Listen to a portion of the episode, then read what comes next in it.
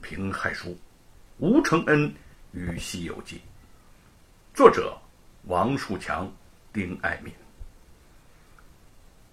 上一回说到，黑风大王要和吴承恩打赌。吴承恩说：“嗯，这么说你不怕我，愿意和我打赌了？”嘿，吴承恩见他答允，唇边露出了一丝难以察觉的笑意。他早就知道，若论实实在在的武功，自己根本就比不过眼前的这个强盗，但打赌却是另外一回事了。嗯，这个赌法很简单，你我随便在地上抓一只蚂蚁，看谁一下子把它扔得远，谁就是赢家。黑风大王心想：这有何难呢？啊！他就从地上捏起了那么一只蚂蚁，用力向前扔去，但是蚂蚁却只落到了他的脚下。轮到吴承恩了，他捏起了蚂蚁，放在手掌心儿，用力吹了一口气，蚂蚁立刻被吹的是无影无踪。他嘴角含笑，得意的望着黑风大王：“嗯，我赢了。”你快把袈裟还给这位师傅吧！臭小子啊，臭小子，竟敢戏耍你家大王，这次不算！黑风大王暴跳起来，持枪上前，一枪一个将二人撂倒在地。吴承恩大喊大叫，却挣不过他的一身蛮力，当下就被绑进了洞中。哼，这个山贼明明打赌输了，却不讲信义。真是无耻！袈裟没要回，还拖累了和尚一起失陷洞中。吴承恩是又气又怒啊！小施主和山贼讲道理，无异于与虎谋皮呀。这个时候倒是和尚看得开。嗯，还是这个和尚明白事理。老子若是讲信义，就不干这一行了。和尚，老子本来只想要你的袈裟换几个钱花，没打算要你的性命。要怪就怪你多事儿啊！啊，招来这么一个小毛孩，找我的晦气，这就别怨我心狠了。嗯，说着，他就从怀里掏出一把尖刀来。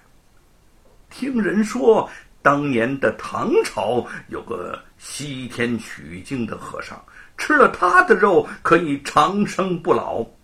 今天我也吃一回和尚的肉，看看能不能益寿延年。吴承恩怒喝道：“大胆！你真是一个畜生，小毛猴子！嗯，小毛猴子！本来我想让你再多活两天。”看来你是自己找着先死吧？啊！听说小孩的心肝儿鲜嫩无比，今天大王可以尝尝鲜了。黑风大王手持尖刀，一步步向吴承恩走来。慢着！吴承恩连忙大喊一声：“你知道我的心肝长在哪儿吗？啊？还能长在哪儿？”一定长在肚子里。黑风大王一愣，错了，错了，你说的那是别人。我的心肝特殊，不长在肚子里，而是长在腿上。吴承恩见他将信将疑，又说：“不信呐？不信你看看，我这腿上有一个碗大的包，瞧瞧呀。”黑风大王刚要蹲身去看。吴承恩飞踢一脚踢了过去，却被他一把抓住。臭小子，嗯，别以为老子会上你的当啊！他举刀劈向吴承恩的脚踝，突然一道破空之声响了过来，一块石头迅疾无比的砸到，那尖刀拿捏不住，顿时就落在了地上。姚大哥，吴承恩惊喜交集。原来那飞石打落黑风大王尖刀的，正是救了他一命的善使飞刀的姚老大。姚老大今天是闲来无事，带着徒弟们到黑风山闲逛，想不到却巧遇了吴承恩。光天化日之下，要谋财害命，还要吃人心肝，当真是虎狼兽性啊！姚老大扛着九齿钉耙，冷冷的上前。别人看见野兽会躲，我姚老大看见偏要会上一会。嗯嗯，哎哎，慢，人我可以放，但是袈裟不能还给你们。黑风大王眼见对方人多势众，心里早就软了下来，嘴里又有些不甘。嗯，我讲这个袈裟是要孝敬山阳县首富。当朝首辅严大人的表弟罗万金罗老爷的，你们要是得罪了我，以后我投靠了他，饶不了尔等。哼哼哼哼哼哼！我姚某人虽说是一介草民，可最看不进那些趋炎附势的鼠辈。罗万金是山阳县第一大恶人，但凡与他勾结的，没有一个是好人。姚老大是呵呵一笑，一边举耙上前，一边喝道：“恶贼，先吃我一耙！”黑风大王一惊之下，挺起了长枪，仓促应战。他武艺本来就不如姚老大，此时又心虚，渐渐招架不住了，便向洞外撤走，便寻找逃跑的路径。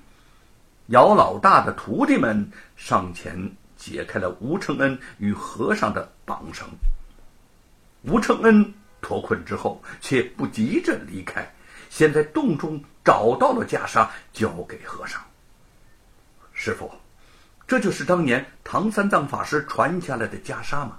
您赶快取走吧。那和尚拿着袈裟，感激不尽。吴承恩担心姚老大的安危，只谦谢了几句，便赶向洞外看两人相斗。只见姚老大的九齿钉耙舞的是虎虎生风，黑风大王招数越来越乱，竟一步步退到了山崖边。眼见难以取胜，黑风大王虚晃一枪，转身败逃。姚老大笑呵呵的看着，也不去追。待他逃出几丈之后，姚老大飞刀一甩，正中黑风大王的后心。这个作恶多端的强盗惨呼一声，便滚下了山崖。姚大哥，您这身手真是了不得呀！吴承恩钦佩地说：“哼哼，若没有这点手段，敢花银子要你陪我练飞刀吗？啊？哼！”哈，想起了那段陪练的交情，二人都哈哈大笑起来。